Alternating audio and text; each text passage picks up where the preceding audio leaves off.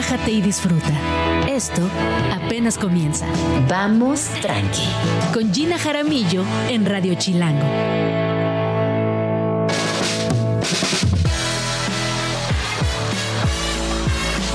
Buenos días, bienvenidos a Radio Chilango. Estamos transmitiendo en vivo este programa llamado Vamos Tranqui. Mi nombre es Gina Jaramillo y les recuerdo que estaremos de 11 hasta la 1 de la tarde completamente en vivo por FM y recordarles también que a partir de lunes podrán acompañarnos pues prácticamente en todas las plataformas digitales. Así que ahí estaremos no nos van a poder ver, nos van a poder poner cara. Eso es bonito, ponerle cara a las personas que están en, la radio. Es divertido, es como cuando eh, te mandas correos electrónicos por años con alguien en la chamba y un día finalmente ves a esa persona y hasta crees que la conoces, pero la realidad es que no, ni siquiera la habías visto nunca. Así que bueno, a partir de lunes estaremos completamente en vivo en plataformas digitales. Cuéntenme cómo inicia su fin de semana, qué planes traen. Yo les platico que ayer en la noche fui a Mutec, eh, en el Museo Anahuacali. Les mandamos un abrazo gigantesco a todos nuestros cuates de Mutec y también del Museo Anahuacali, a Rodo, a Tere, en fin, a Carlita, a toda la banda, a Damián. Em, dos cosas. Una, me impresionó la cantidad de personas que estábamos ahí en el recinto. Estuve ahí platicando con, con la gente de la Nahuacali y me decían que habían alrededor o cerca de 2.500 personas, lo cual es un montón, pero es muy emocionante saber que hay proyectos culturales que convocan a tal número de personas. Además, bueno, ustedes saben que llegar a Nahuacali es un procesito. Hay que organizarse bien para llegar a tiempo, porque luego el tráfico de esta ciudad es muy siniestro.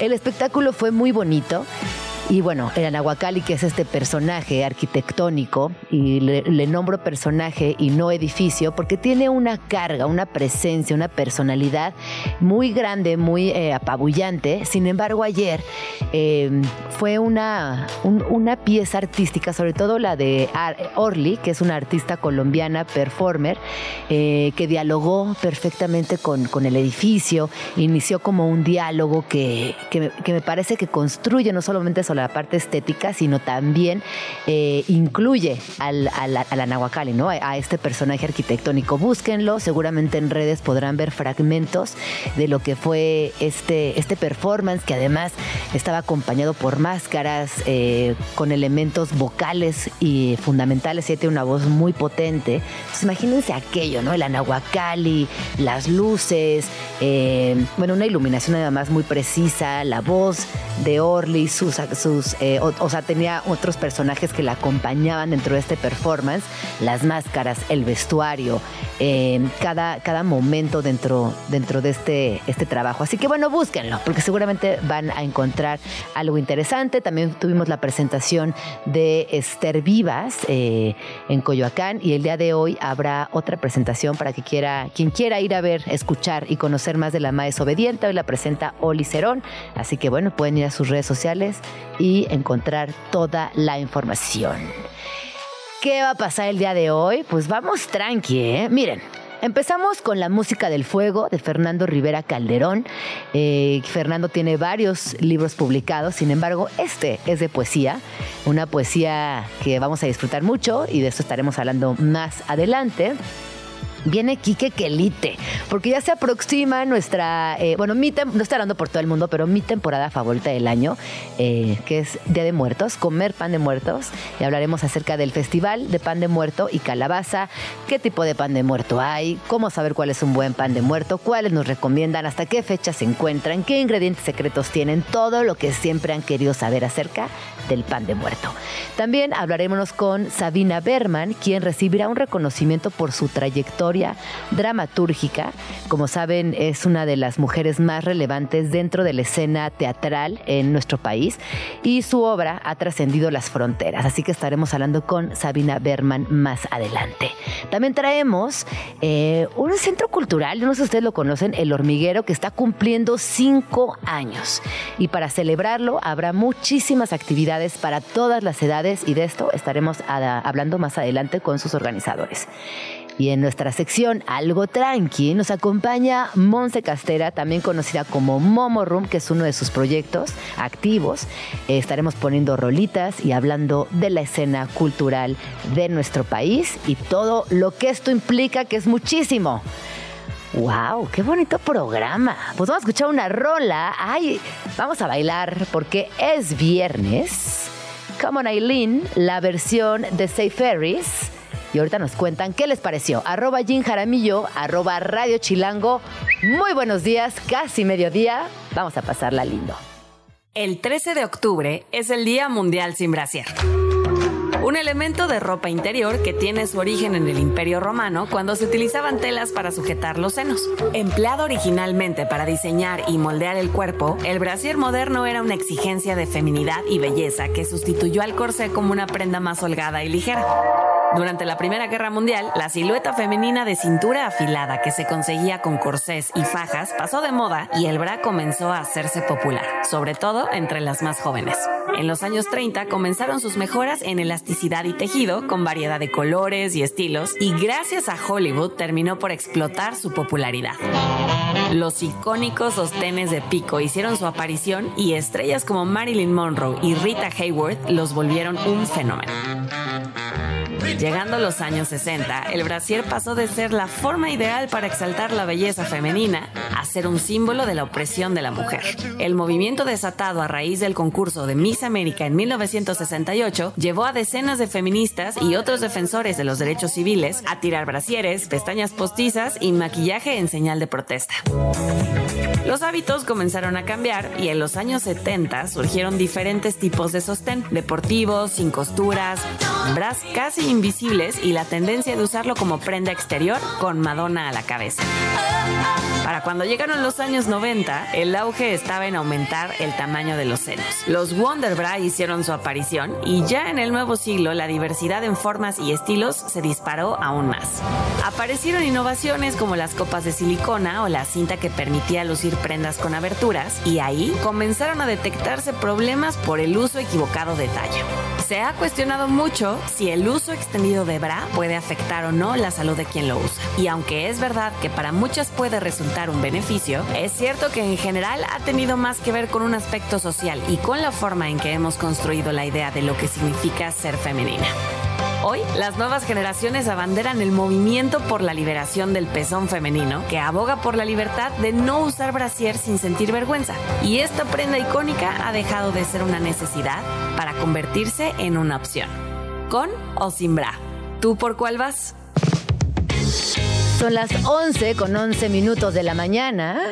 Ay, pidan un deseo. 11 con 11, pidamos un deseo. O hagan lo que quieran, ya saben. Que podemos hacer muchas cosas a esta hora. Oigan, ¿Con qué opción? ¿Con o sin brasier?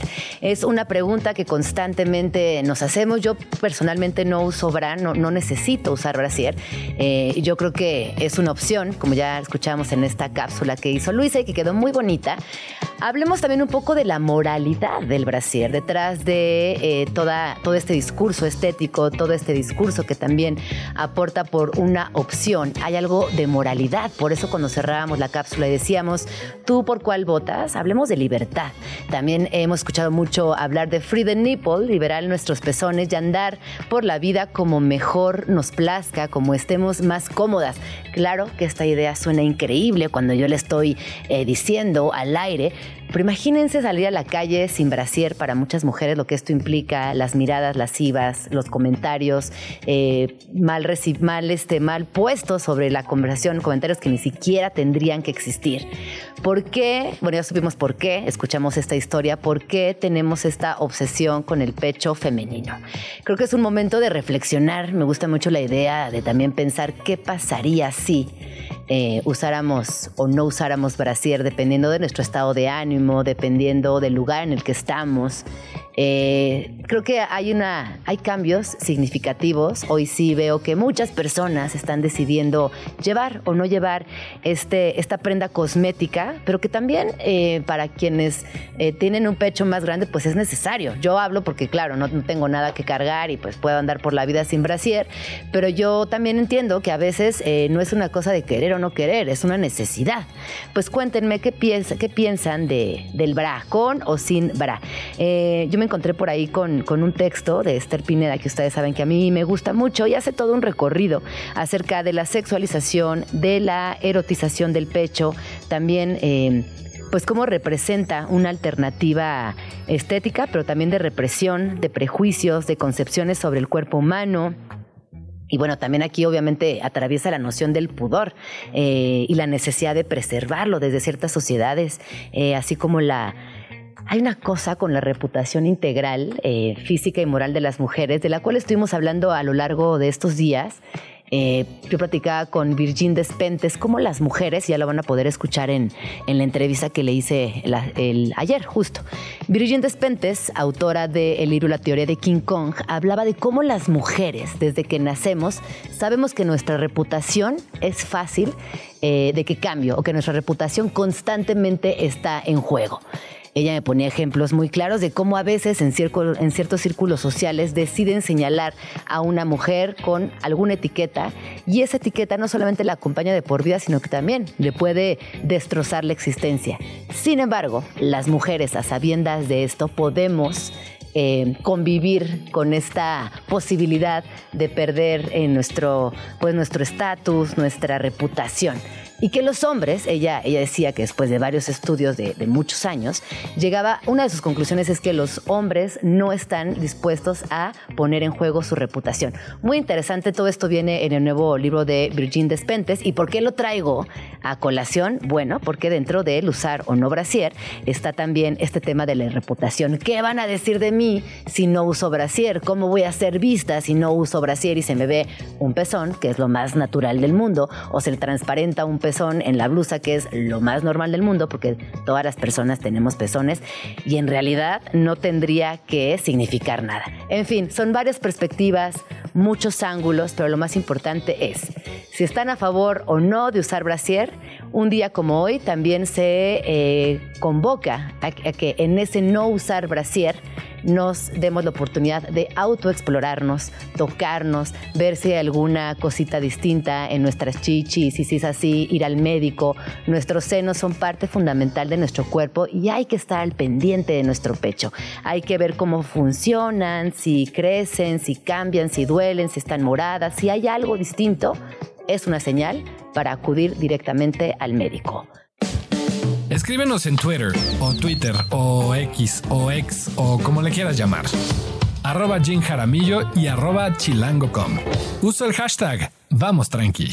Ah.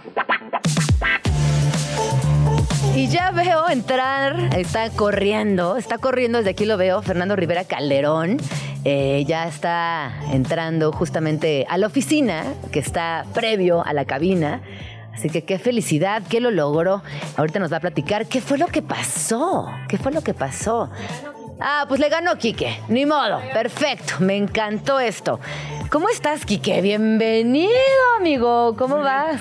Ah, híjole, qué ciudad, qué viernes. Te voy a decir una cosa. Yo agradezco que la estación esté cerca del metro Tacubaya. Porque vaya, vaya Tacubaya. Vaya, vaya Tacubaya. Vaya Tacubaya. Y está muy fácil de llegar. Qué, bonito es el metro. Qué bonito es el qué metro. bonito es Oye, el metro. pero antier nos cerraron el metro Tacubaya. ¿Y qué pasó? No, pues todos tuvimos que caminar. Este, uno, algunas personas aventaron coche, los que venían en metro se bajaron antes. Hasta el metro nos falló antier. Bueno, pero te voy a decir una cosa, la verdad es que llega rapidísimo a todos lados, todos los que tenemos el privilegio de vivir en la zona centro. No es necesario usar el coche, usas el metro y a todos lados llegas la Ecobici o el Metrobús también. Oye, qué, qué guapo te ves. ¿Por qué siempre tienes estas ropas tan espectaculares? Bueno, pues porque me gusta mucho. Este es un Choloscuincle que está hecho por una marca de estampado mexicana y este paliacate me lo dio mi mamá ayer. No, ese paliacate está, muy bonito. Es un paliacate eh, verde con amarillo y azul de unas florestas que parecen que como unas dalias. Como no, no, yo creo que son como un, no sé. No, muy bonito, es muy precioso. Ahorita le vamos a poner una foto para que vean aquí que con su paliacate Bajo la luna, bajo el sol, la Margarita dijo no. Ah, Ay, Alejandro Sanz. del, del maestro Alejandro Sanz. Oye, que Alejandro Sanz tiene una octava en su rango vocal y ha hecho toda una carrera musical, ¿eh? Es increíble, ¿no?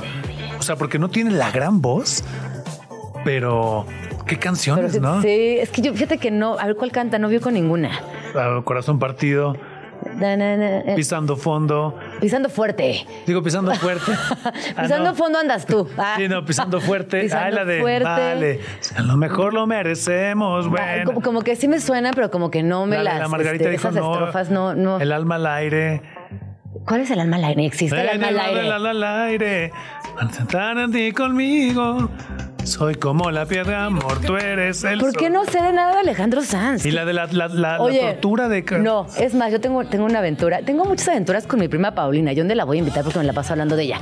Un día en un intercambio de CDs, de CDs, de Navidad, de la secundaria o de la prepa, no, sé qué época era. No, debe ser prepa, yo creo que primero de prepa. Había un intercambio de CDs. Y yo pedí eh, No Doubt y me regalaron Alejandro Sanz. y me enojé mucho y se lo regalé a mi prima Paulina porque a ella le encantaba Alejandro Sanz. ¿No te acuerdas? Pues era una portada como azuloide. Sí, el alma al aire. Ah, el alma al aire. El alma al aire.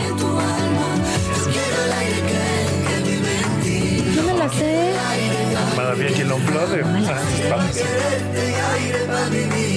Pero sí, él es como que él habla, él habla, él habla. Él habla, pero él habla, lo ha hecho muy bien. Porque ah, hablamos por, por mi paliacate, por la Margarita dijo no. Y llegamos a Alejandro Sanz. Alejandro Sanz. Ahí va el coro, ahí va el coro.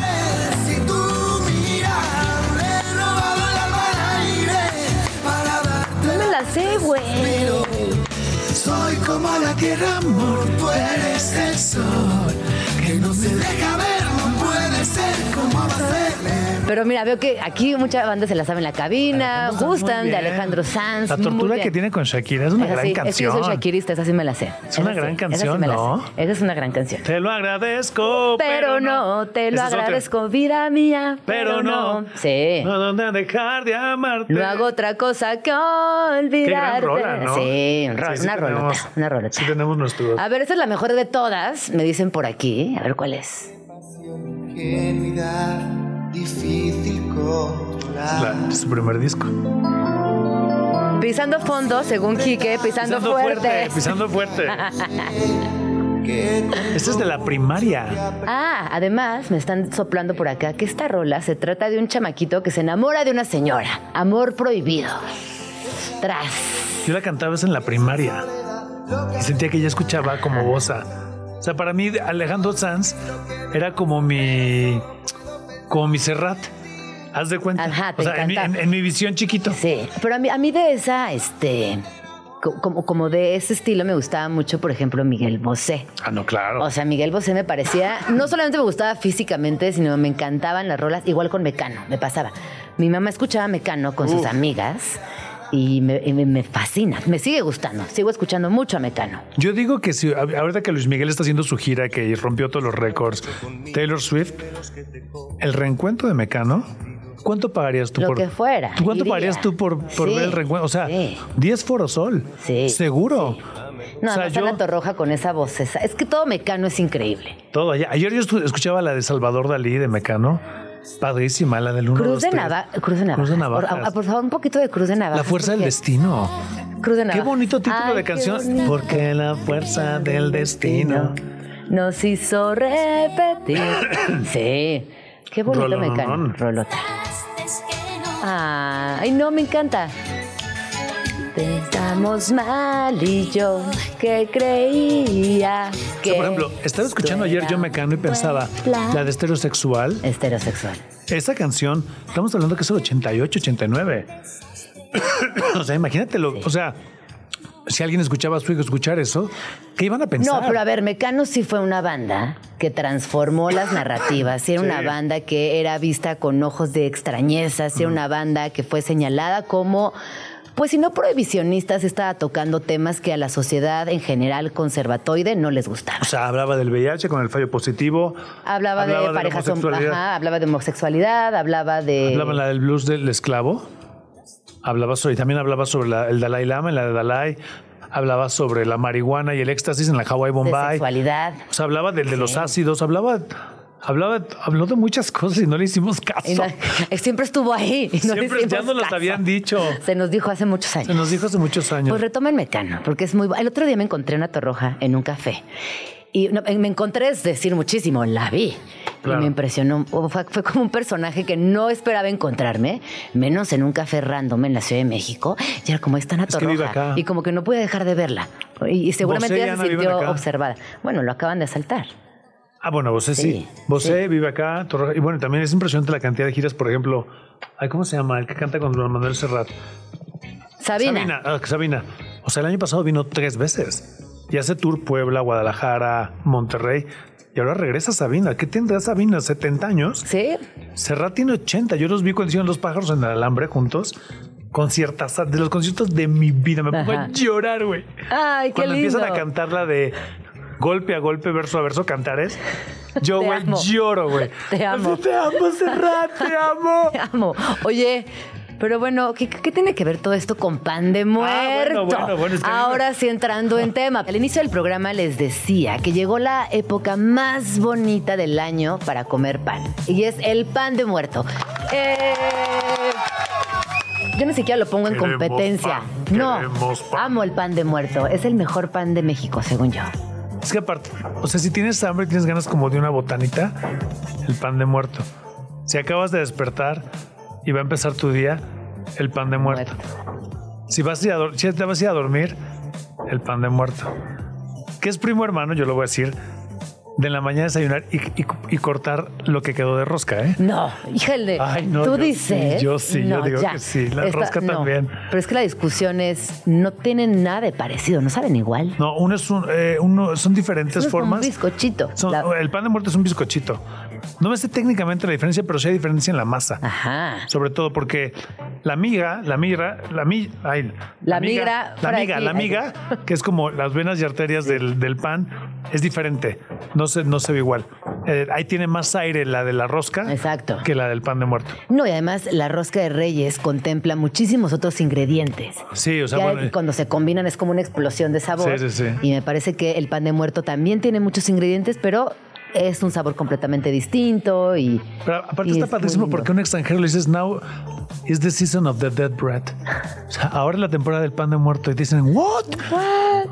¿Cómo? Sí, pan de muerto.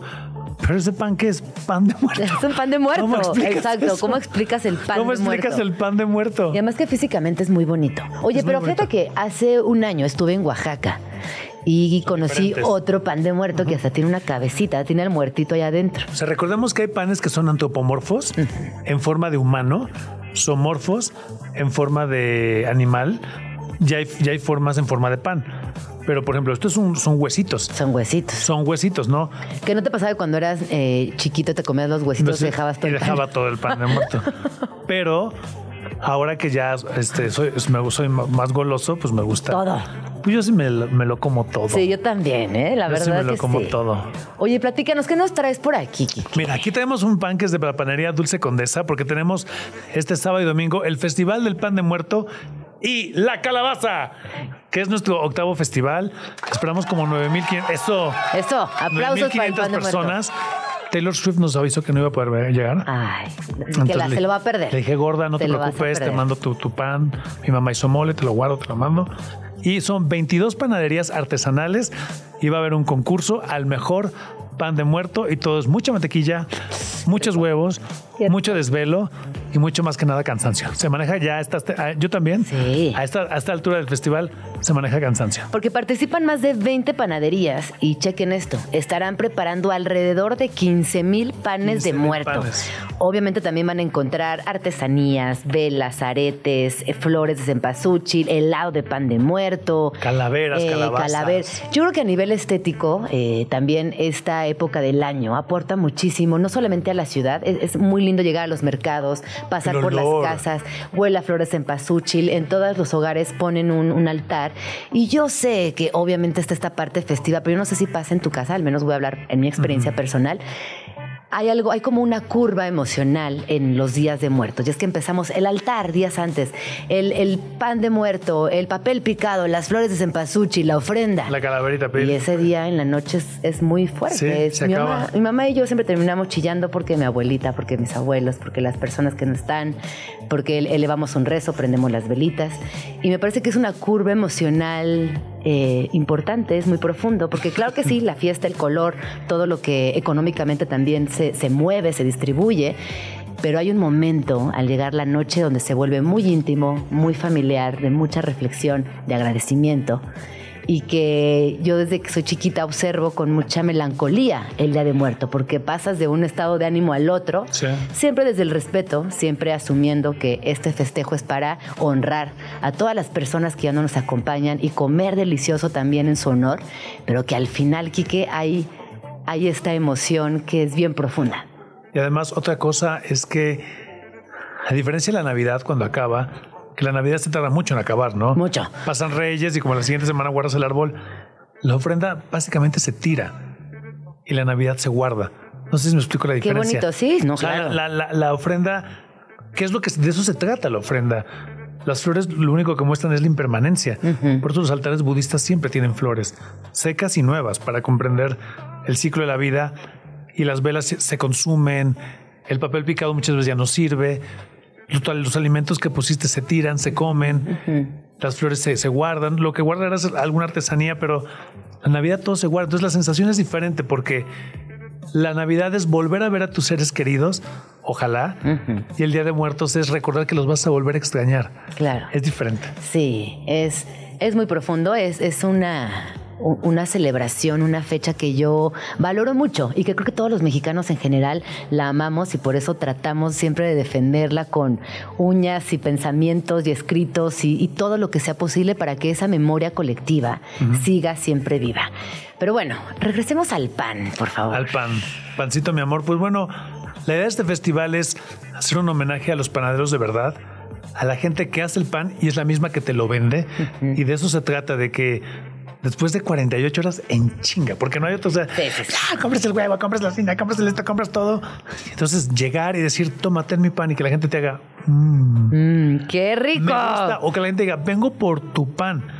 O sea, vengo a probar tu sazón de tu pan que tú pusiste a fermentar, que tú pusiste a reposar, refrigerar, amasaste. Eso es lo que estamos buscando.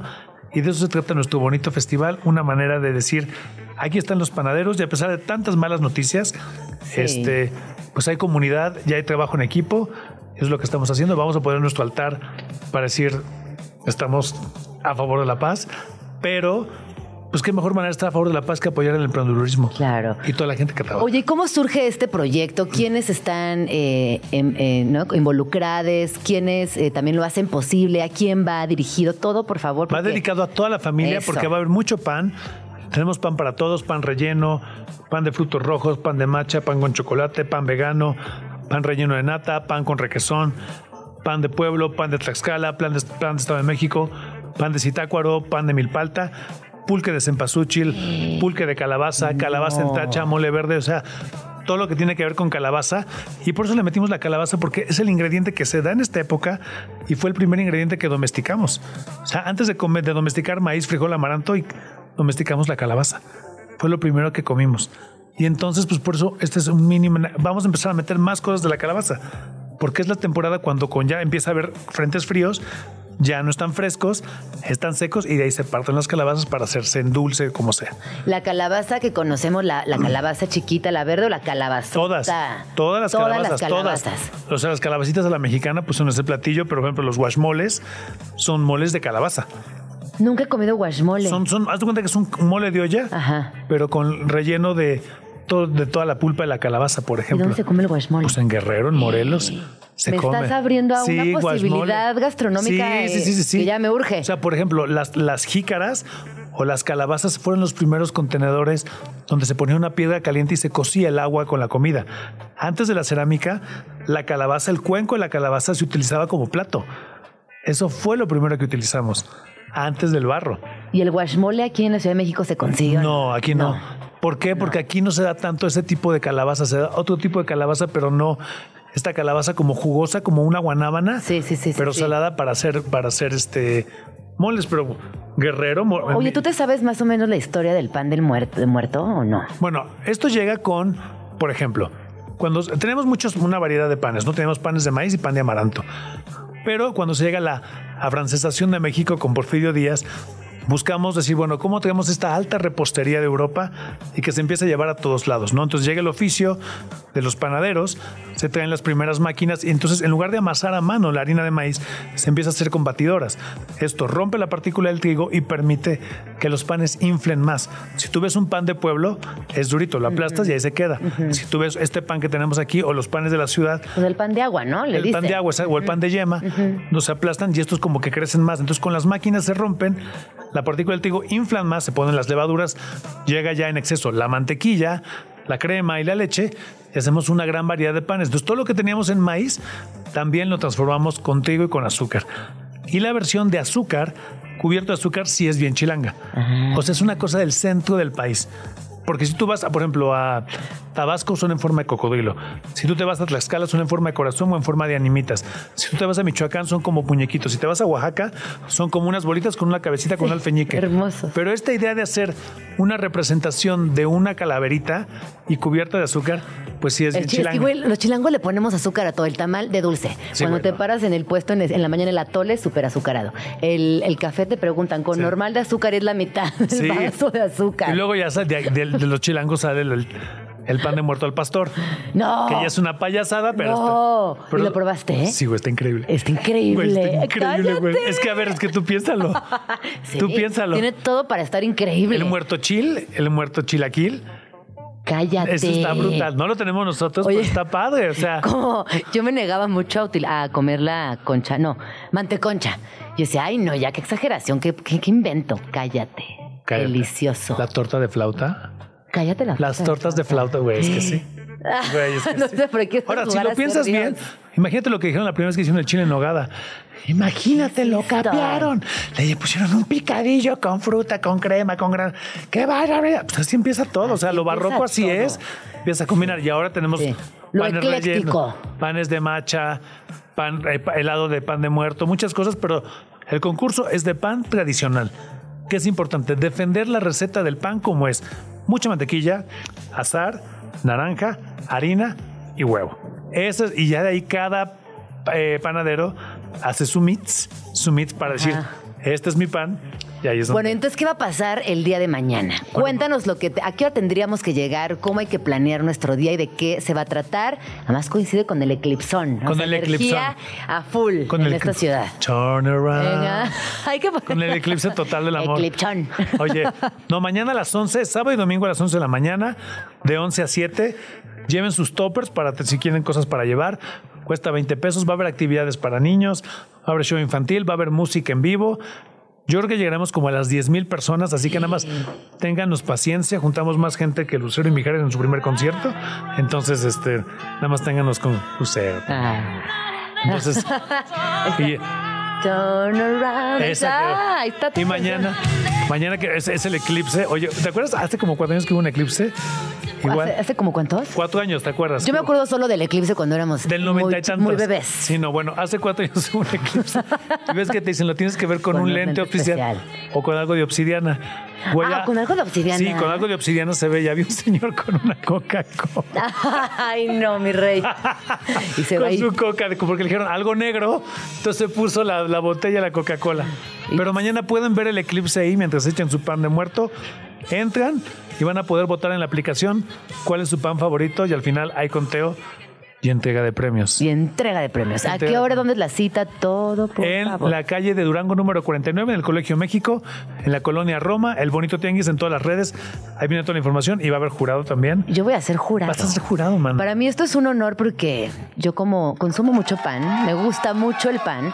Una de mis abuelas postizas, eh, Happy, hacía pan, era panadera. Y me gusta mucho el pan y me siento Entonces, muy honrada de ser parte va- de este jurado. Vas a, vas a probar harto pan. Harto pan. Harto pan. Qué delicia. Pues muchísimas gracias, Kike. Ya nos tenemos que ir. Oh. Eh, pero ven pronto, ¿dónde te podemos encontrar? En arroba el bonito tianguis Y a donde vaya me encuentren. Ah, ya estaré. donde me piensen estaré. Donde piensen estaré. Muchas gracias por venir. Estás escuchando Vamos Tranqui con Gina Jaramillo. Vamos tranqui. Oigan, yo no sé si ustedes saben, pero estoy muy distraída. Y entonces ahorita le digo a Fer, que ya está aquí, le digo, Fer, no, el libro, el libro. Y el libro estaba obviamente frente a mí. Bueno, cosas, cosas de viernes, Fer. Es que a los viernes llega uno arrastrando la cobija, ¿no? O sea, pues, de eh, buen humor, pero ya con toda la semana encima. Mira, amiga, en nuestro caso traemos el viernes puesto todos los días de la semana. Exacto, exacto. Qué lindo vivir en viernes. Quiero vivir en viernes. Sí, sí, sí. Así se va a llamar mi próxima rola. Ahí sí, vivo en viernes. Soy viernes. ¿Me invitas a tu viernes? Bienvenido. Gracias, Gina, ¿Cómo estás, Fer? Fer Rivera Calderón, que, bueno, lo conocen de muchos espacios. Justo ahorita fuera del aire platicamos tantas, tantas, tantos micrófonos compartidos, tantos años eh, haciendo cosas, presentando libros, viajes. y tú sigues igual y yo envejezco, ya Estás igualito, Fer, también. La verdad, ¿eh? Sí, pero no, increíble verte ahora en este nuevo espacio. Bueno, nuevo, no nuevo, pero sí renovado más bien. Y y bueno, tu voz que a mí me fascina, no solo cómo suena, sino lo que dice, que es lo más importante. Muchas gracias, amigo, muchas gracias. Oye, vamos a platicar acerca de tu nuevo libro, La música del fuego, que es antología poética, lo cual me emociona mucho porque te hemos leído eh, en muchos formatos, pero en poesía eh, confieso que ha sido una delicia leerte. Este libro está publicado por el Fondo de Cultura Económica y obviamente pues lo que te caracteriza, un humor ahí siempre presente, eh, mucha jiribilla, eh, es una poesía inteligente, es una poesía contemporánea y además eh, estoy segura de que de esos espacios cotidianos, cuando los ves con otra perspectiva y se vuelven líricos, también te generan muchas reflexiones. Así que cuéntanos de este libro, Fer. Pues me, gracias primero por invitarme a hablar de él. A mí me encanta esa poesía de lo cotidiano, de lo, de lo que vivimos en el día a día, porque finalmente ahí está la poesía. A veces se piensa que la poesía es lo inalcanzable y lo que nunca los mortales podremos acceder. Y no, al contrario, la vida está llena de momentos poéticos, solo hacen falta ojos que quieran verla.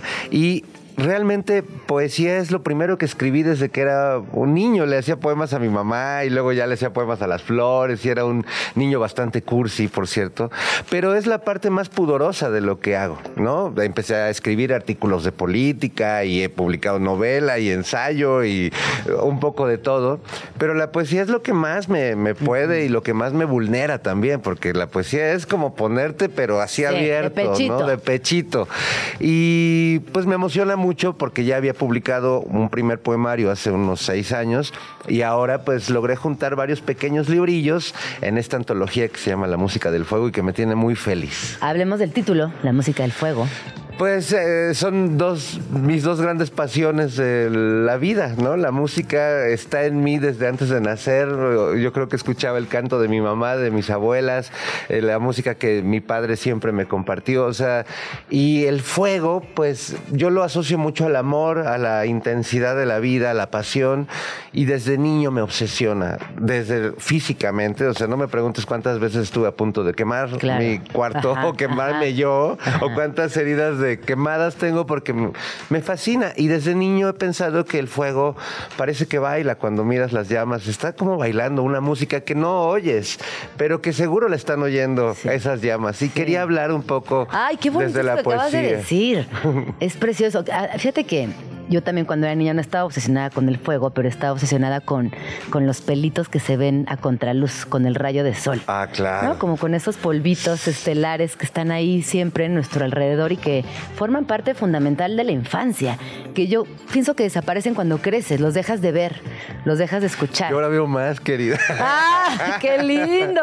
No, es que sí creo que también eh, escribir poesía es una manera de defender, y yo creo que hablo a nombre de todos los poetas y de las poetas, de defender al niño que, fuimos. Es, es, una rebeldía contra el, el volverte un adulto funcional, que todo lo comprende. No, este libro es una suma de cosas que yo no entiendo, que me desesperan, que me angustian y otras que me, que me hacen bailar como una llama en una hoguera.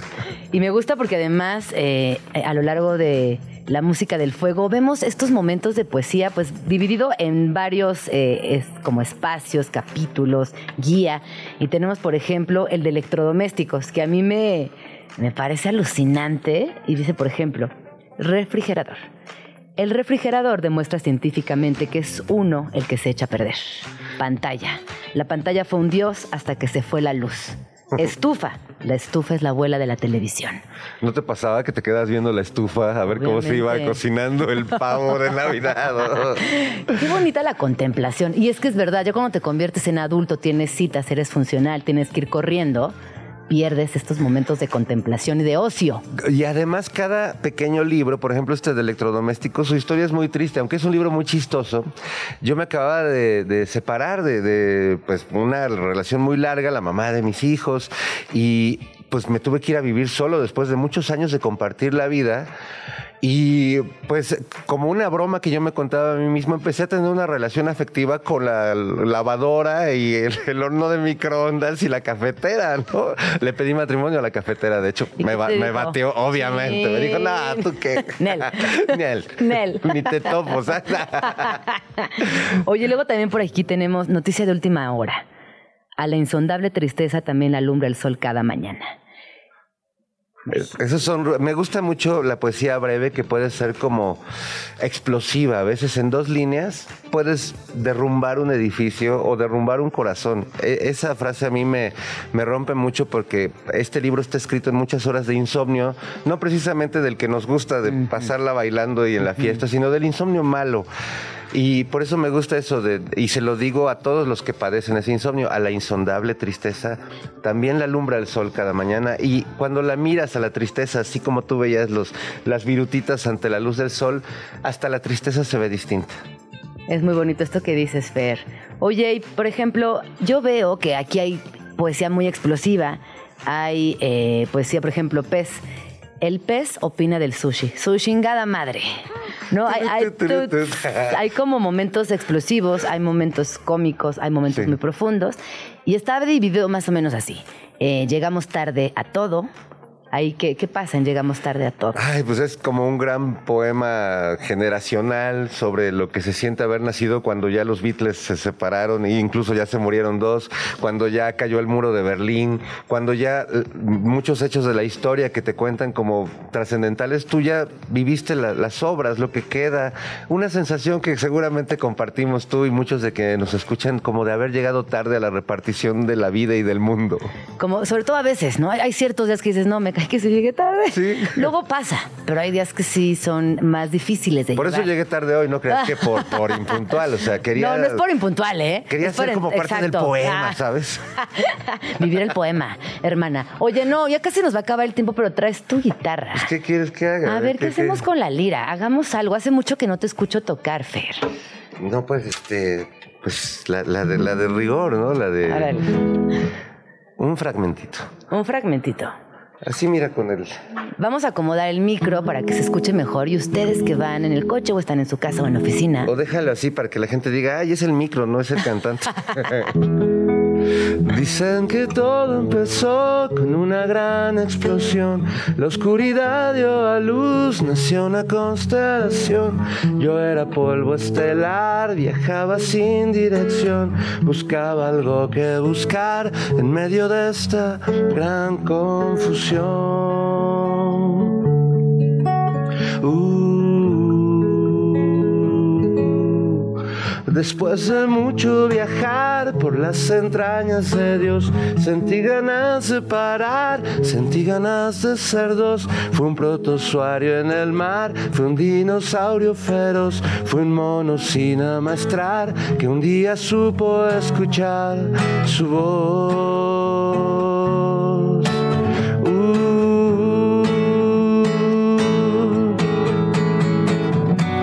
y el tiempo pasó todo transformó. Oh, oh, oh, y sin saber por qué, siempre te busqué. Uh.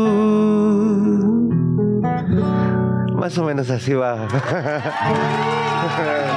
mi Fer. Para agarrar eh, amor de viernes también. Amor de viernes. Qué bonito hablar del amor, eh, reconciliarnos con la ternura, abrazar también la vulnerabilidad. Qué necesario. Es lo más revolucionario que podemos hacer hoy en día. Que nadie le tenga miedo a, esa cursilería o a ese amor, porque hoy que nos estamos destrozando en el mundo entero, cantarle al amor es un acto este, ya contracultural y revolucionario. Es un acto de resistencia. Totalmente. La ternura radical, como también algunas personas la nombran, y me parece que es muy preciso. Yo quiero leer esto. O bueno, tú léelo, porque yo lo, yo lo escogí porque yo saben que yo soy una este, militante cursi, ¿no? Milito a favor de la cursilería y del amor y no me da vergüenza. Eh, ah, Remember, dedicado para Paola Hernández, y dice, tantas vidas en una vida, tantas historias en una memoria, tantos besos, tantos cuerpos, tantas heridas, tantas puertas, tantas cosas al final son una sola, una historia, una puerta, una herida y un solo beso, el de la vida. ¡Ay! ¡Ay, dolor! Ya me volviste a dar. No, qué bonito. No, y, quiero hablar hoy, eh, quise que leyéramos este poema porque hablar de la vida, sí. de la paz, del amor, es importante y como tú dices, hoy más que nunca, cuando sabemos que el mundo está atravesando por una crisis de violencia extrema, por una polarización que a veces es inabarcable y que da un bajón y que a veces también nos sentimos incapaces, impotentes, lejanos. Así que hablar de la vida, Fer, y del amor, como dices, es resistencia. Por supuesto, y poder eh, encarar ese, ese odio y ese enojo que hay y que a veces lo entiendes con una canción, con un poema. Eh, sentarte en, el lugar del que acaba de mentar madres y, decir, pues, pues, yo no, yo los quiero a todos. los quiero. Oye, Fer, cuéntanos rápidamente, la música del fuego, eh, ya está en todas las librerías, habrá presentaciones, habrá audiolibro. ¿Qué proyectos se desdoblan a partir de ahora para tu libro? Pues ya está en todas las librerías, entrada en todas las del Fondo de Cultura Económica y de Educal, que son muchas en toda la República e incluso fuera de México, pero también ya está en varias de las librerías privadas que hay en este país. Lo voy a presentar y tengo tengo mucha emoción este próximo miércoles 18 a las 3 de la tarde en la Feria del Libro del Zócalo. Si no me equivoco, es la sala Salvador Allende, creo. Y pues va a ser una presentación musical. Me va a acompañar mi querido amigo Baldomero eh, Jiménez en el piano y voy a, un poco como ahora, aunque más explayado, a leer poemas, a cantar canciones y sobre todo pues a compartir un momento hermoso con quienes le caigan ese día. Miércoles 18, 3 de la tarde, en el mero Zócalo, en el ombligo de, nuestro México Qué increíble, qué bonito, Fer. sí, ahí estaremos. Ahí le caigo. Redes sociales, ¿dónde te podemos seguir, mi Arroba Monocordio en Twitter, este, ahí ando todo el tiempo, yo manejo mi cuenta, así que no se preocupen. Este, en Instagram, que me encanta porque ahí pongo fotos de pajaritos y arbolitos y de todo eso. Eh, Fernando Rivera Calderón, arroba Fernando Rivera Calderón, igual que en Facebook. Y en la red social principal, que es la calle Millina, me encuentran todo el tiempo. Ahí me la paso. Me encanta encontrarme a la banda, recibir desde sus opiniones, sus cariños y sus reclamos también son bienvenidos, así que aquí andamos. Pues muchas gracias, Fer, vuelve pronto, por favor. Gracias, Y felicidades por este librazo. Y felicidades a ti. Ay, te quiero. Radio Chilango. Estamos muy felices, sumamente eh, emocionadas y a la expectativa de todo lo que viene para Radio Chilango. En este mes eh, hemos tenido una barra en las mañanas, pero a partir del lunes nos podrán escuchar también en las tardes. Y para contarnos todo al respecto, todos los detalles y el chisme completo, nos acompaña Mael Vallejo. Él es VP de contenido de Capital Digital y está aquí en la cabina. Bienvenido, Mael. Muchas gracias, Gina. Muy contento de estar contigo. Muy bien, muy contento de estar contigo y también de poderte platicar justo de esta nueva barra de, la tarde de Radio Chilango. Una barra muy esperada.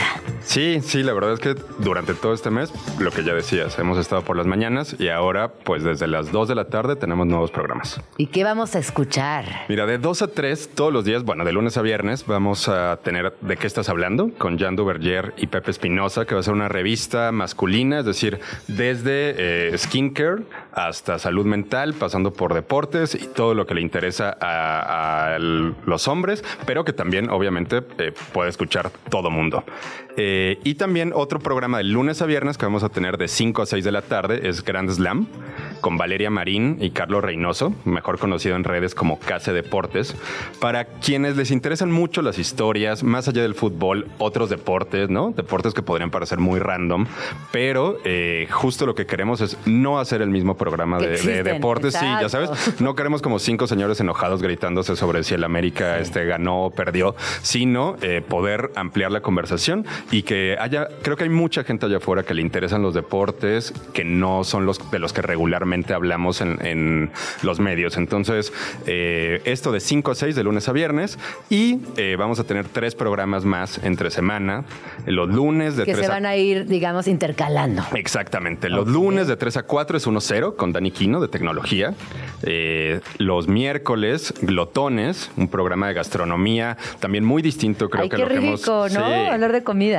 Y sobre todo, los dos personajes que, que van a liderar este proyecto, que son increíbles, ¿no? Que es Pedro Reyes, director de Paladar, y Marigaby Huber, también una especialista en, comida y sobre todo eso, lo que dice su nombre, ¿no? Son glotones profesionales. Yo siempre que quiero ir a comer algo delicioso busco a Marigaby. Le mando un mensaje, ¿a dónde voy a comer? ¿Y qué, pido? Totalmente. ¿A dónde voy y qué pido? Sí, o, este ver su Instagram también es como, no hay que verlo cuando uno tiene hambre porque si no, este, uno está salivando todo el tiempo. Y los viernes es eh, Destino Futuro por Travesías, eh, que va a estar... Eh, como coordinadora y también como locutora María Pellicer, la directora general de Travesías, justamente para hablar de cómo viajar eh, sustentablemente. Que también eh, María Pellicer es una gran viajera, siempre tiene muy buenos tips, te recomienda a dónde llegar, eh, qué hacer, qué no hacer. De verdad que son unos programazos. Y platícanos, Mael, ¿cómo ha sido este proceso de armar la, parrilla ahora sí en su totalidad de Radio Chilango? Sí, nos faltan todavía algunos ah, estrenos. Sí, qué buena noticia. Les podremos eh, hablar pronto. Todavía faltan algunos espacios por llenar. Y hay otra noticia importante y es que el 16, también este lunes, empezamos a transmitir por streaming en video. ¿no? ¡Bravo!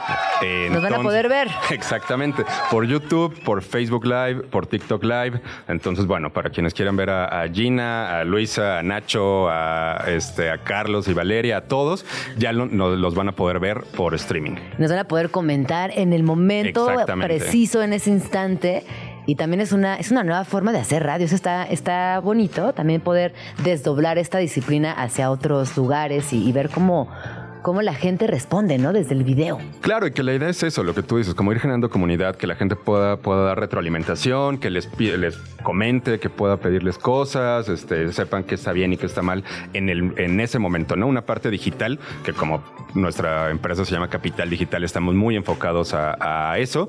Y si me das medio minuto más, también te doy un nuevo anuncio. Otra y es noticia, que, otra muy buena vamos noticia. Tranqui. Y es que desde el lunes 16 también, eh, más por más, el diario gratuito más grande de, la Ciudad de México, se convierte en Más Chilango. Uh, oye, fanfarras, aplausos y todo. Sí, va a ser un buen día, un día importante el lunes. Entonces, también que nos puedan acompañar eh, quienes ya leen Más por Más. Entonces, Más por Más ya no se llama Más por Más. Se, transforma en Más Chilango y entra a esta, a esta nueva era de Chilango que ya tiene una revista, un sitio, una estación de radio y ahora un periódico. Entonces, eh, vamos creciendo y seguimos haciendo mejores cosas para llegar a la audiencia de esta ciudad y streaming. Nos pueden ver eh, en vivo, nos pueden escuchar, nos pueden leer. Ahora sí que estamos por todas, las, por todas partes. Sí, exacto. Qué emocionante, Mael. ¿Cómo estás? ¿Estás emocionado? Muy emocionado. Yo también. La verdad es que comparto tu emoción.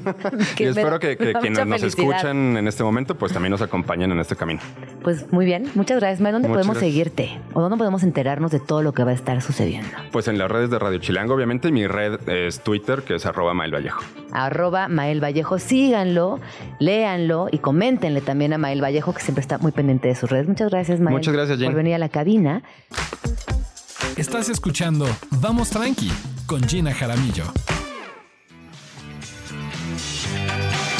Estamos con Sabina Berman en la línea. Me da mucho gusto darle la bienvenida porque se le rinde un homenaje nacional, no solamente por su trayectoria, sino porque también es una figura que representa mucho dentro de la cultura en nuestro país. Bienvenida Sabina, ¿cómo estás?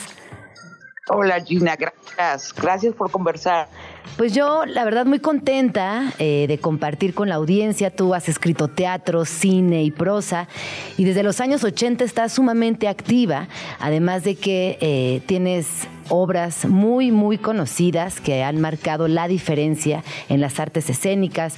Por ahí tenemos eh, Testosterona, entre Pancho Villa y una mujer desnuda, Molière, Feliz Nuevo Siglo, Doctor Freud, todas comedias políticas feministas y cada una montada en diferentes espacios, diferentes países de habla española y también en habla inglesa. Cuéntanos un poquito hoy a la distancia, Sabina, cómo, cómo te sientes y también cuál es tu perspectiva de la cultura a nivel global, cómo ha cambiado, cómo se ha transformado. Oye, Gina, las preguntas son grandes, ¿no? Sí. ¿Qué hacemos? Hay que responder, ándale, respóndelas. Eh, ¿Cómo me siento? Me siento, fíjate que cada vez aprendo más a escribir teatro y a escribir prosa. Entonces me siento como al borde de la mejor obra que voy a escribir. ¿Cómo ves? A estas alturas así me siento. Pues eso es muy bonito, ¿no? Como llegar ahí. ¿sabes? No, pero imagínate llegar, o sea, estás llegando, me estás diciendo, estoy llegando a ese momento, pero llegar con esa emoción, con esas ganas de seguir también en el oficio, me parece, Sabina, genial. Te felicito. Te agradezco mucho, Rey. Sabes, requiere una higiene diaria.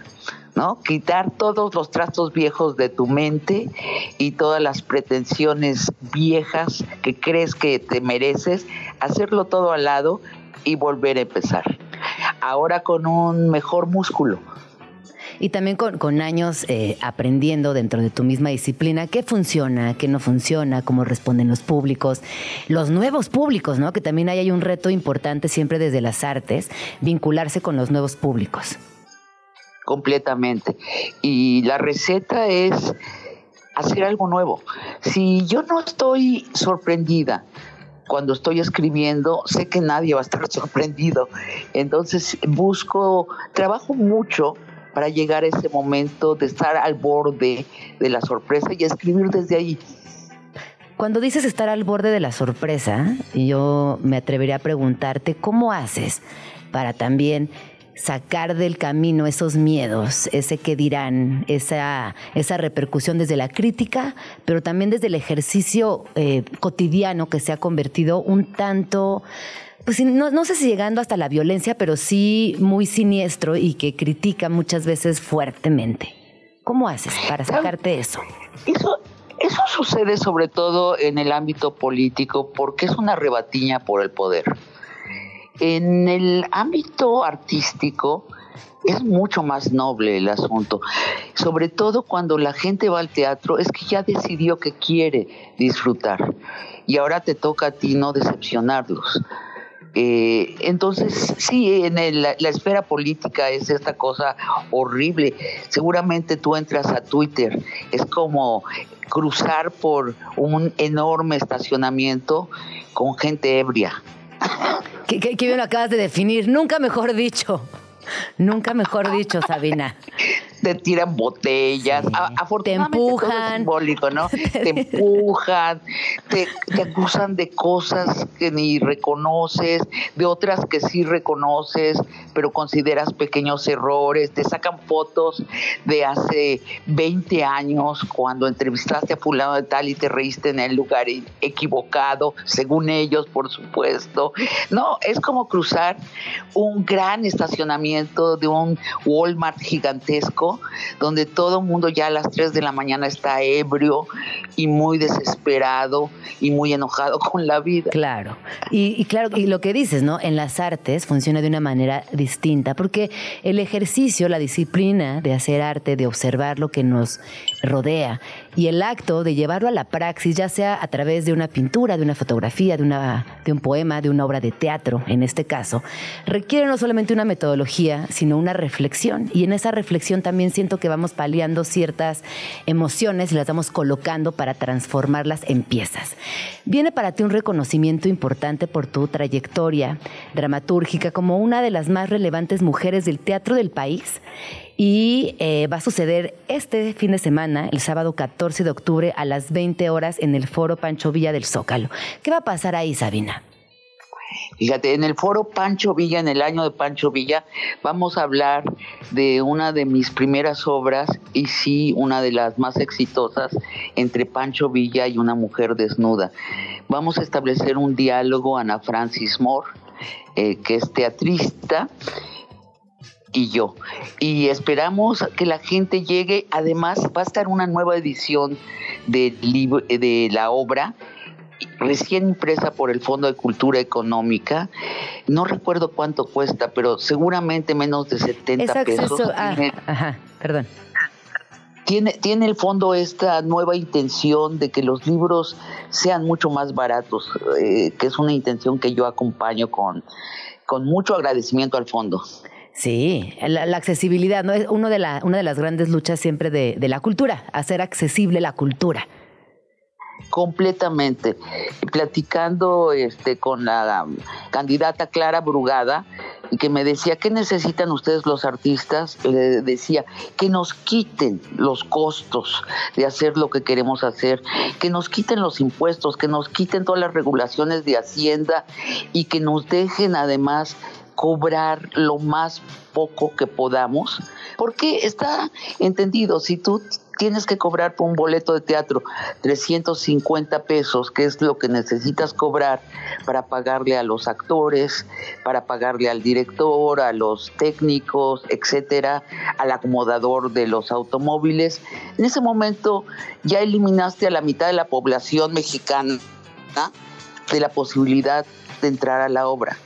Sí, ese es un temazo, Sabina, y estaría muy bueno que después platicáramos también de la precarización dentro de los espacios culturales y el circuito completo, porque ahí estamos hablando de gestores culturales, estamos hablando de, en el caso de, por ejemplo, una exposición de arte, el espacio, el artista, los materiales para su realización, la curaduría, la museografía, la promoción. Es un ecosistema muy grande que está precarizado prácticamente en todos los eslabones. Entonces sí que requerimos una eh, reformas culturales fuertes para poder lograr esto que tú dices, y es asequibilidad en la cultura. Y también sabes que Gina es que los artistas dejen de pensar que la única vía es recibir dinero del Estado. Sí, por supuesto. Lo que tenemos que hacer es crear belleza en un espacio. Y para eso no necesitamos una beca del FONCA. Eh, creo que se ha sentado una costumbre muy venenosa. Debemos aprender a entrar por otros lados y el Estado se tiene que apartar y facilitarnos las cosas, no ser el problema, ¿no? Sí, definitivamente construir nuevas políticas. Claro, sí, sí, que sí. no estorbe. Sí, de acuerdo. Bueno, Sabine, entonces recordemos, este homenaje será el día de mañana, 14 de octubre, a las 20 horas en el Foro Pancho Villa del Zócalo. Es acceso libre y vas a estar en este conversatorio. ¿Dónde podemos seguirte en redes sociales para estar muy cerquita de todo lo que publiques? Gina, nada más déjame decirte que es enfrente de Palacio Nacional donde está el foro Pancho Villa. Ah, perfecto, para que ubiquen eh, más rápido. Ahí no hay donde vive AMLO, ahí no hay pierde. Estamos. Justo, ahí abajito. Exacto, exacto. Eh, mira, mi, bueno, mi Twitter es arroba Sabina Berman y yo escribo en el Universal cada domingo y bueno, a, cada rato estrenamos obras. Pues estaremos muy pendientes y nos vemos por allá en el Zócalo. Muchas gracias, Sabina. Te mando un abrazo enorme y que tengas un bonito fin de semana. Perdidas, dos, tres. Perdidas, perdidos, perdides. En la traducción, cuando los diccionarios simplemente no alcanzan. Pishcaguado palabra chapaneca para referirse a ese peculiar olor a humedad que agarra la ropa cuando no se seca por completo y que te hace querer guacarear. Son las 12 con 18 minutos. Qué bonita, qué bonita palabra, Pishkaguado. Una palabra que sin duda refleja exactamente ese olor tan molesto que puede generar un trapo húmedo, una ropa que no está seca. Ya saben cómo a Pishkaguado. Punto. Bueno, Seguimos con nuestro siguiente tema, porque saben que en este programa nos interesa mucho la cultura. Y se cumplen cinco años del hormiguero. Eh, es un centro cultural, es eh, un espacio autogestivo. Y entre el 15 y el 20 de octubre se realizará la quinta versión del Festival de Creación Hormiga, que contará con varios estrenos, con varias actividades, pero para platicarnos todo, me acompaña el día de hoy Yanni Ríos. Él es actor y también colaborador y parte fundamental del hormiguero. Bienvenido, ¿cómo estás? Hola, ¿cómo estás? Muchísimas gracias por recibirme. Pues aquí estamos este, ya con los inicios celebrando el, quinto aniversario de, el Centro Cultural El Hormiguero y pues empezando el, este gran festival que inicia con, con estas tres obras, que es este principalmente Raciel, que se estrena este 15, este domingo 15. Eh, luego el 16, que es el Rally por los Derechos Culturales. El rally por los derechos culturales. Ahorita me explicas qué es Raciel, porque hay que regresar a Raciel. Sí, por supuesto. Tú actúas en Raciel. Es más, vamos por. Hablemos de Raciel. Sí, vamos a hablar de Raciel. Tú actúas en Raciel, además. Yo soy el, el actor de Raciel. Raciel es un espectáculo cabaret drag en el que habla de las periferias sociales del amor de la gente que es diferente y que se nos ha obligado a vivir en las esquinas fuera de lo normal, ¿no? Eh, y hizo unas comillas, hizo normal. normal aunque y ustedes no están viendo, pero hizo unas comillas, porque es verdad que esta heteronorma corsetera que nos obliga a estar allá adentro es muy sí, Sí, sí, sí. Entonces justo habla, es todo este tema de eh, Raciel, que es eh, un arcángel, el arcángel Raciel, el claro. El arcángel Raciel, que es el guardián de los secretos de Yo me encontré un Raciel tirado el otro día. Ah, sí. En la calle. Qué oh chistoso, ¿verdad? Ajá. Lo, vi, lo recogí y lo guardé. Ahorita, creo que lo traigo en mi bolsa, ahorita te lo enseño. Sí. sí. Pues sí, es el, el, arcángel Raciel, es el guardián de los secretos de Dios, ¿no? Entonces eh, te explica, ¿no? Como toda esta cosa de tengo todos los secretos y al mismo tiempo todo, toda esta todo este corte social, todos estos navajazos este, de la sociedad, de la heteronorma, ¿no? Que siempre nos tienen, que siempre tienen a todos los, las personas, les personas, ¿no? Este, en las esquinas, ¿no? Y que es realidad, es una realidad que ese tipo de personas, ¿no? Me incluyo, ¿no? Que vivimos en esas periferias. En esas periferias donde nos obligamos a, a, pesar de estar en esa periferia, amar dentro de ese lugar, a relacionarnos, ¿no? Y es que además cuando hablas de esa periferia, no es imaginaria, o sea, esa periferia es literal. Sí, existe. Y sobre esos navajazos, que me gustó mucho esta palabra que acabas de utilizar, es el navajazo de género, es el navajazo de etnia, es el navajazo socioeconómico, es el navajazo estructural. Claro. Estructuralmente no nos permitimos integrarnos porque nos vamos dando navajazos continuamente. Esa es la realidad. Sí, es puro, puro, puras este, puñaladas ahí todo el tiempo en el que la gente que vive en la heteronorma, por así decirlo, no alcanza a, a ver, ¿no? No alcanza a disociar esta situación en la que sí, sí hay este, sí existe esta gente y sí hay están... Oigan, hay una otredad, ¿qué creen? Sí, sí, sí, sí, por supuesto. Pero como esa gente vive en ese mundo, pues muchas veces, no, digo, hay gente que sí se da cuenta, pues no son todos, pero hay gente que sí, sí, este, hay gente que sí dice, wow, es que no, me había dado cuenta, ¿no? No lo había. Este, y entonces Raciel es como una invitación a observar esos márgenes, a darnos cuenta de estos navajazos y a partir de una puesta en escena descubrir que hay amor, que podemos vincularnos, ¿qué más? Sí, que eh, la, pues no, todo esto de la del racismo, ¿no? ah, es otro navajazo. Es otro navajazo. Grueso. Hacia las mujeres, por ejemplo, hablamos sobre la historia de María Magdalena, Ay, María Magdalena ha estado muy presente esta semana en Vamos Tranqui, te lo prometo. Eres la tercera persona que lo menciona así. Pues hablamos de María Magdalena, de la historia de María Magdalena con Jesús. Es una señal. Es una señal. Raciel y María Magdalena. Ay, sí. Traigo muchas Y está muy padre. Tiene muchas enseñanzas en la que justo te enseña a, decir, güey, pues no pasa nada que, nos, que nos amemos. Sí. Pero estas dos personas están tratando de amarse fuera de toda esta estructura social que aparte los ataca y, y está hablando de estas personas, ¿no? Al mismo tiempo las está empujando a salirse, ¿no? Oye, y del rally, que además me, fascina el nombre, cuarto rally por los derechos culturales. ¿Qué es exactamente ese rally por los derechos culturales? ¿Cómo enmarcan la temática sobre los derechos culturales, que, que, me parece muy amplia e importante? ¿Y qué va a suceder y para quién es este rally? Bueno, este rally, este, pues bueno, se hace todos los años. Bueno, más bien es el cuarto, año el que cuarto se hace. año, el cuarto año que se hace. Y es un rally acerca pues como lo dice, sobre los derechos culturales, sobre toda la gente que este, pues tiene derecho a, la cultura, a la gente que no ha llegado a, la cultura, a las poblaciones este, pues austeras, ¿no? Por así decirlo, que no les llega completamente la, la cultura y es una oportunidad para pues para crear, mm. ¿no? Para diferentes, para que diferentes personas creen, ¿no? Este, también el hormiguero tiene este toda esta mm, estas presentaciones en plazas públicas, ¿no? También están eh, tienen un proyecto que se llama El Circo de los Enamorados mm. también. Mucho amor. Veo que hay una resistencia desde el amor importante. Sí, por supuesto.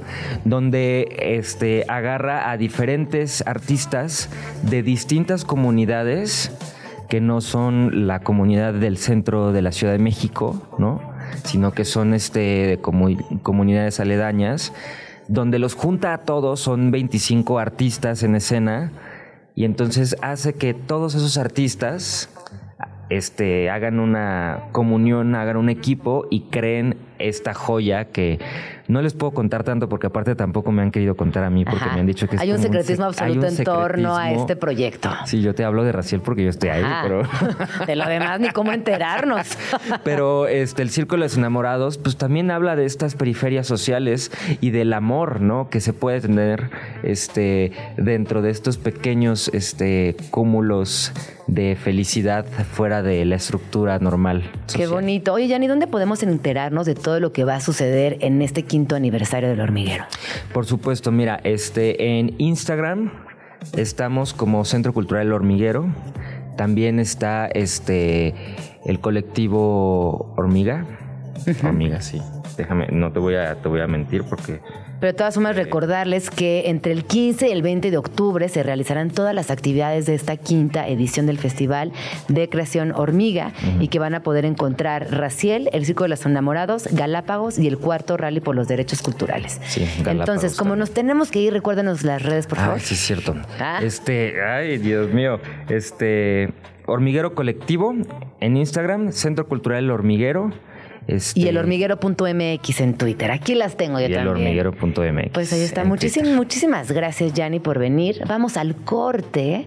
Espero que regreses pronto. mucha mierda, Raciel. Muchas gracias. ahí los vemos. Nos vemos en breve. No se, no se vayan. Seguimos en Vamos Tranqui. Radio Chilango. Y esta es una de mis secciones favoritas del programa. Únicamente sucede los lunes y se llama Algo Tranqui. Los viernes, porque, ¿por qué dije el lunes? no me hagas, no me digas que es lunes, porque bye. No, ya. Es que como ya, como ya estoy en viernes, ya llegué muy frita. Quise decir viernes todo el tiempo. Va de nuevo. Esta es una de mis secciones favoritas de Vamos Tranqui y se llama Algo Tranqui y únicamente sucede los viernes. sucede los viernes. Y entonces, ¿de, ¿de, qué se trata esta sección? Pues básicamente de invitar personas chilangas, relevantes, chidas, que aporten a esta ciudad y que nos compartan su música. El día de hoy me acompaña Monse Castera. Ella es promotora, productora cultural. Comenzó muy chiquita en el ámbito editorial y actualmente tiene una agencia llamada Momorum. También es muy reconocida por sus eventos, producciones y castings con una filosofía inclusiva y colaborativa. Es importante que les platique que ha producido contenidos icónicos como la portada de Yalitza Aparicio en Vogue y tiene su propia semana de la moda llamada Acciones de Moda, donde han presentado diseñadores como Barragán y Sánchez Kane y durante tres ediciones fue directora creativa del Festival Ceremonia. Además, bueno, Monse colabora con organizaciones no lucrativas como el Día Después y Fondo Semillas y es directora de Ceremonia Social y consultora en temas de género y disidencias. Bienvenida, Monche. Excelente. Vámonos. Contratada, te va a llevar ya siempre a mi lado. Te quedas. ¿Cómo estás, Monches? Muy bien, gracias, muy contenta.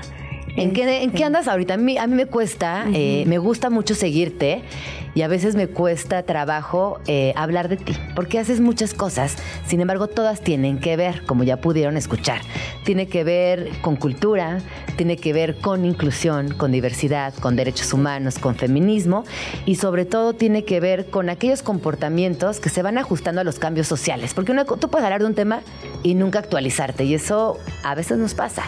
¿Cómo le haces tú para siempre mantenerte actual y en contacto con gente que está haciendo cosas nuevas? A mí también me cuesta mucho hablar de, lo que hago y de lo que hacemos en Momo Room, porque decimos que sí a muchas cosas. O sea, no, para empezar, nuestra regla es que no hay reglas.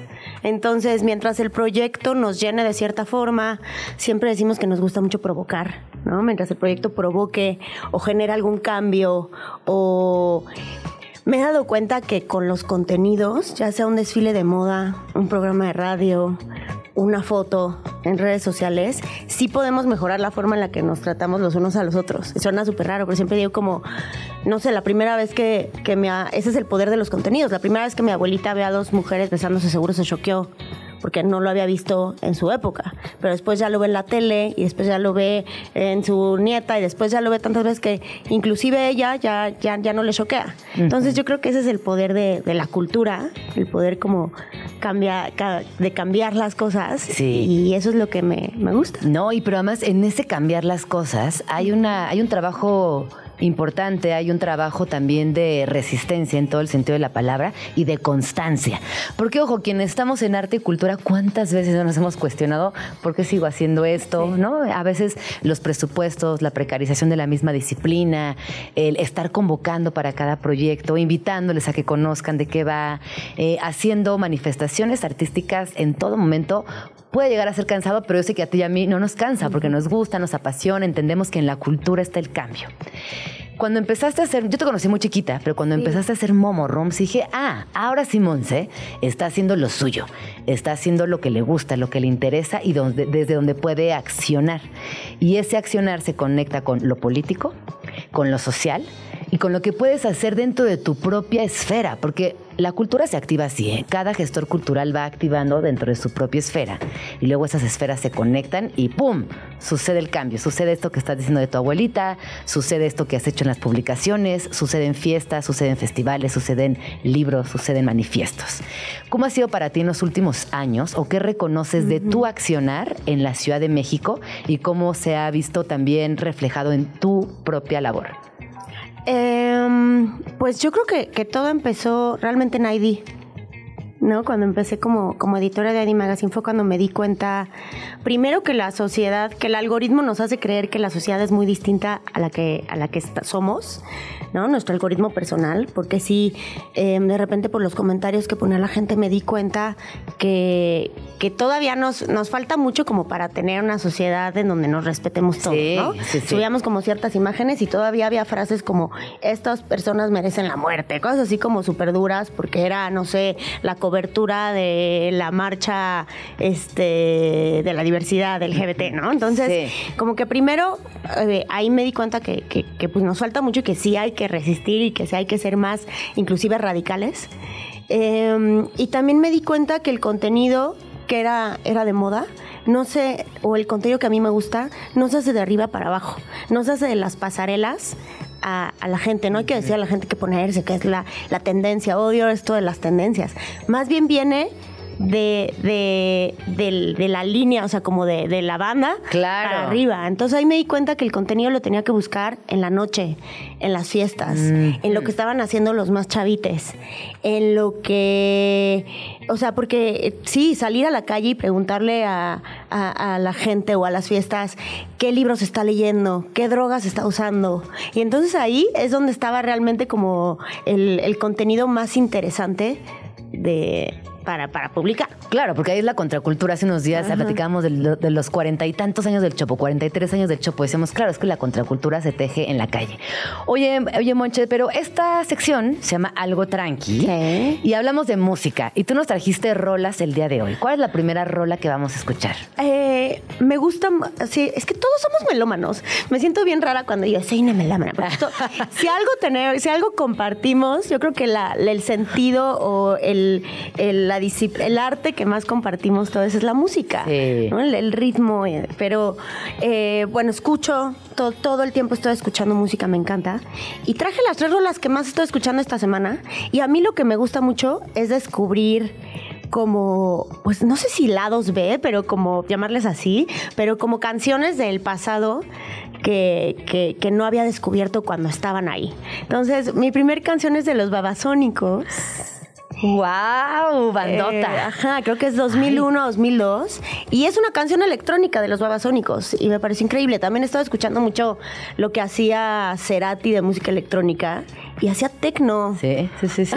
bueno, yo la última vez que, fui a ver a Cerati, eh, me invitó a mi hermanito en el, en el lugar más lejano del escenario. Fue un auditorio nacional y nos impresionaba que estaba haciendo tecno. Sí, no, tiene, tiene discos totalmente electrónicos y tiene un grupo que, que está rarísimo porque así que te metes a, la plataforma y lo escuchan 3.000 personas al mes, que se llama, ahorita les mando, es con mi chica, ahorita les digo el nombre, pero sí, hacía mucha electrónica. Y bueno, esta es una canción electrónica de los babasónicos y se me hizo una joyita. ¿Y qué se llama?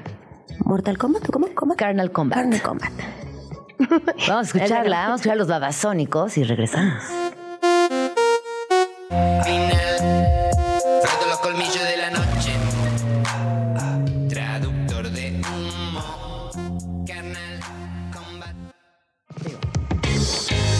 Tal, eh? ¡Wow! Esta rola. Ah, no. no. me voy a adjudicar el, el, descubrimiento.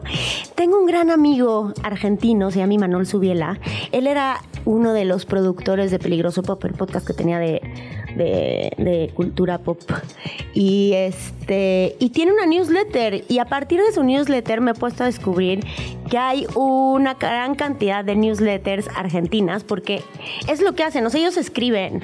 Ellos escriben, ellos, escriben y bien. Y ajá, bien. Entonces hay muchos talentos que, escriben solo, yo les llamo como, como periodismo emocional, son como columnas, ensayos sobre lo que viven. Rolota, Monse, gracias por compartirnos esta rola llamada Carnal Combat de Babasónicos, que no suena Babasónicos, pero que es espectacular. Oye, Monche, yo quiero abordar contigo otro tema del cual estás siendo una pieza clave y es el performance de moda. ¿Cómo pasemos de las pasarelas a vincular la moda con el arte, que viene un poco desde el, desde el bloque anterior, y llegamos al performance de la moda en la Ciudad de México? Creo que todo está eh, desde el ángulo en el que lo mires. Eh, para mí, como yo veo la moda, es como arte. ¿No? La moda es una expresión, por eso cuando siempre me, de repente me contactan, ¿no? Ya la, la tía que, que, trata de entender lo que hace y me contacta de que, ¿y qué me pongo? ¿Qué me queda mejor? ¿O cómo me va a ver más, este, más delgada? ¿En, ¿Con qué tipo de vestidos? Y es como, no, es que para mí esa no es mi percepción de la moda. A mí me da igual qué nos ponemos, me da igual este, de qué marca es lo que traes.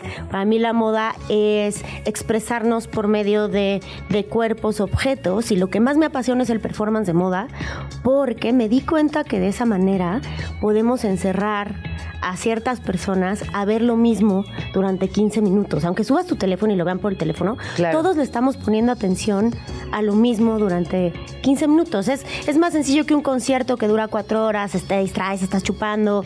Eh, es este.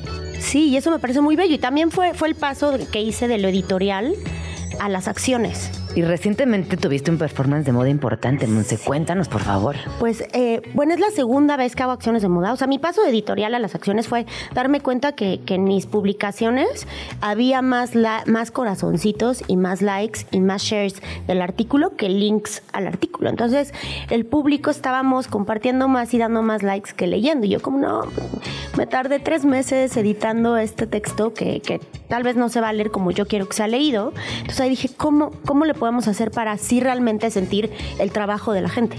Pues, pues hay que encerrarlos en un museo. Claro. Y la primera eh, versión, la primera edición de Acciones de Moda fue antes de pandemia.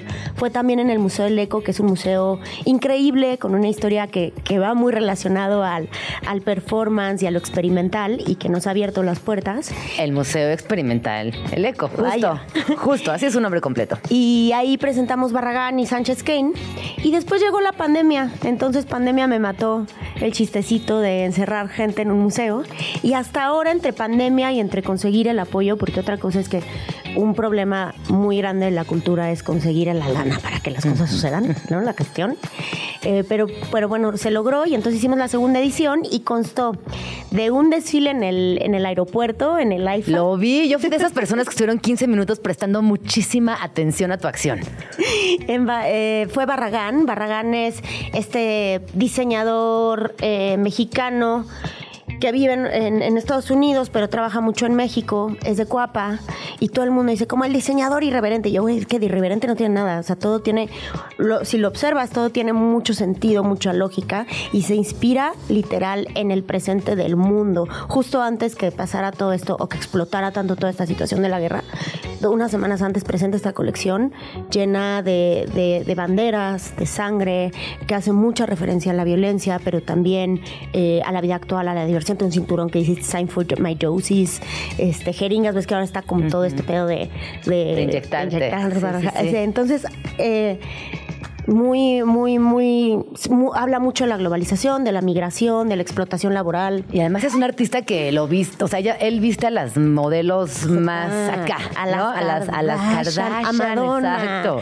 Busquen un video que hay en YouTube de cuando viste a Madonna en los, es, creo que son los VMAs en MTV, y después de que la viste, uno de los conductores lo entrevista, y el tipo Borat le dije, es que tú eres Sasha Baron, o sea, tipo Sasha Baron Cohen entra en papel y se hace el que no sabe hablar inglés. Ok. Y hace enojar al conductor. Entonces, hace, parece, es muy tímido, pero cuando quiere expresarse, cuando quiere hacer arte, eh, nos sorprende. Y Me encanta. Estuvo increíble. Y el mejor nos lugar descoloca. para nos descoloca.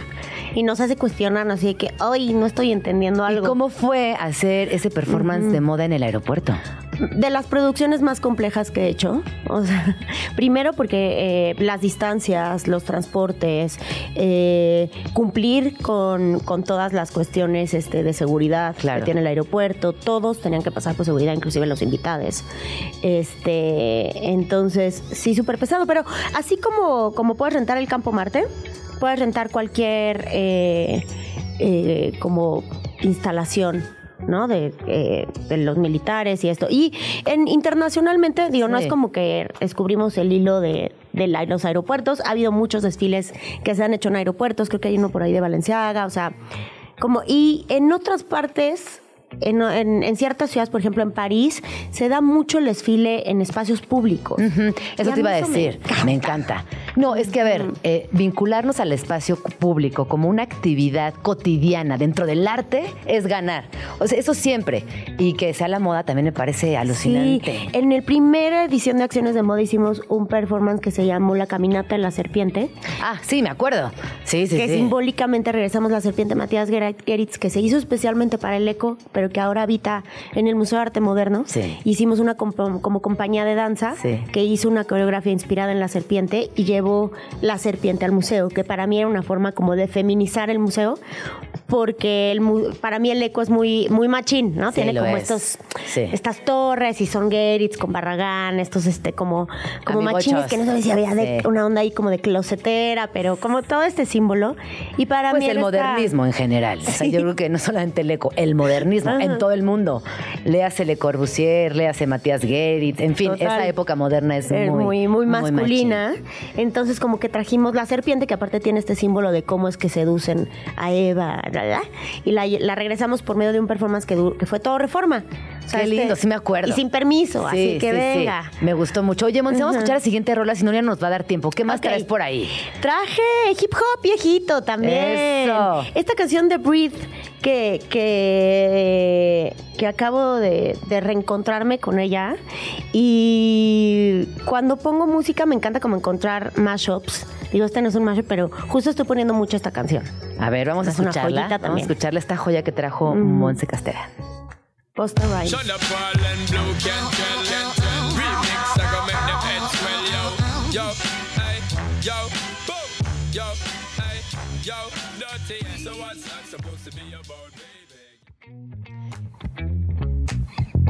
Qué rolota, Monse. Ah. ¿Qué fue esto? Blue Control y Sean Paul. He estado muy Sean Paul. Últimamente. Muy bien. ¿Cómo, cómo hay momentos, no? Que uno de repente está ahí. Sí, sí, sí. Eh, Justo les traje mi semana. Exacto, tu semana. Eso me encanta. Y a ver, ¿cuál otra tienes de tu semana? Ajá. La otra es de, de Mercabae, que es un, un productor y DJ español. Justo él estaba en Boiler Room del fin de, del fin de semana pasado. Y me encanta como este tipo de, de, de reggaetón under, ¿no? Del under como más experimental y más hecho como para, para el club y el dance floor y beats duros. Uf, gusta ese sound. muy de viernes. Esto Muy es viernes. perfecto para el viernes. Vamos a escuchar. Yo me pego a secu, dime que tú haces, baby, guachando con la Tranquila desde que tenía 15 Esa baby mira como con ojos de lince Dicen que prince, pero fuma cince Te gusta la de la tarima y las 15 Ven actitud Nos vamos con esta rolota, Monse Castera. Gracias por venir a Vamos Tranqui. Y les recuerdo que la pueden seguir en Arroba Monse Castera, arroba Momorum guion bajo. Y no se pierdan los estrenos, todo lo que viene a partir de la siguiente semana aquí en Radio Chilango. Yo soy Gina Jaramillo. Muchísimas gracias por hacer posible este programa. Luisa, Tato, Alex, Dani, Pau, los amo, son lo máximo. Pásenla bonito, que tengan un excelente fin de semana y les dejamos con esta rola de viernes. Una hija de la gran. Una hija de la gran. Ya nos vamos. Pero nos escuchamos la próxima semana aquí, en tu oasis favorito de las mañanas. Vamos tranqui. Con Gina Jaramillo, en Radio Chilango. Radio Chilango, la radio que... Viene, viene, ¿eh?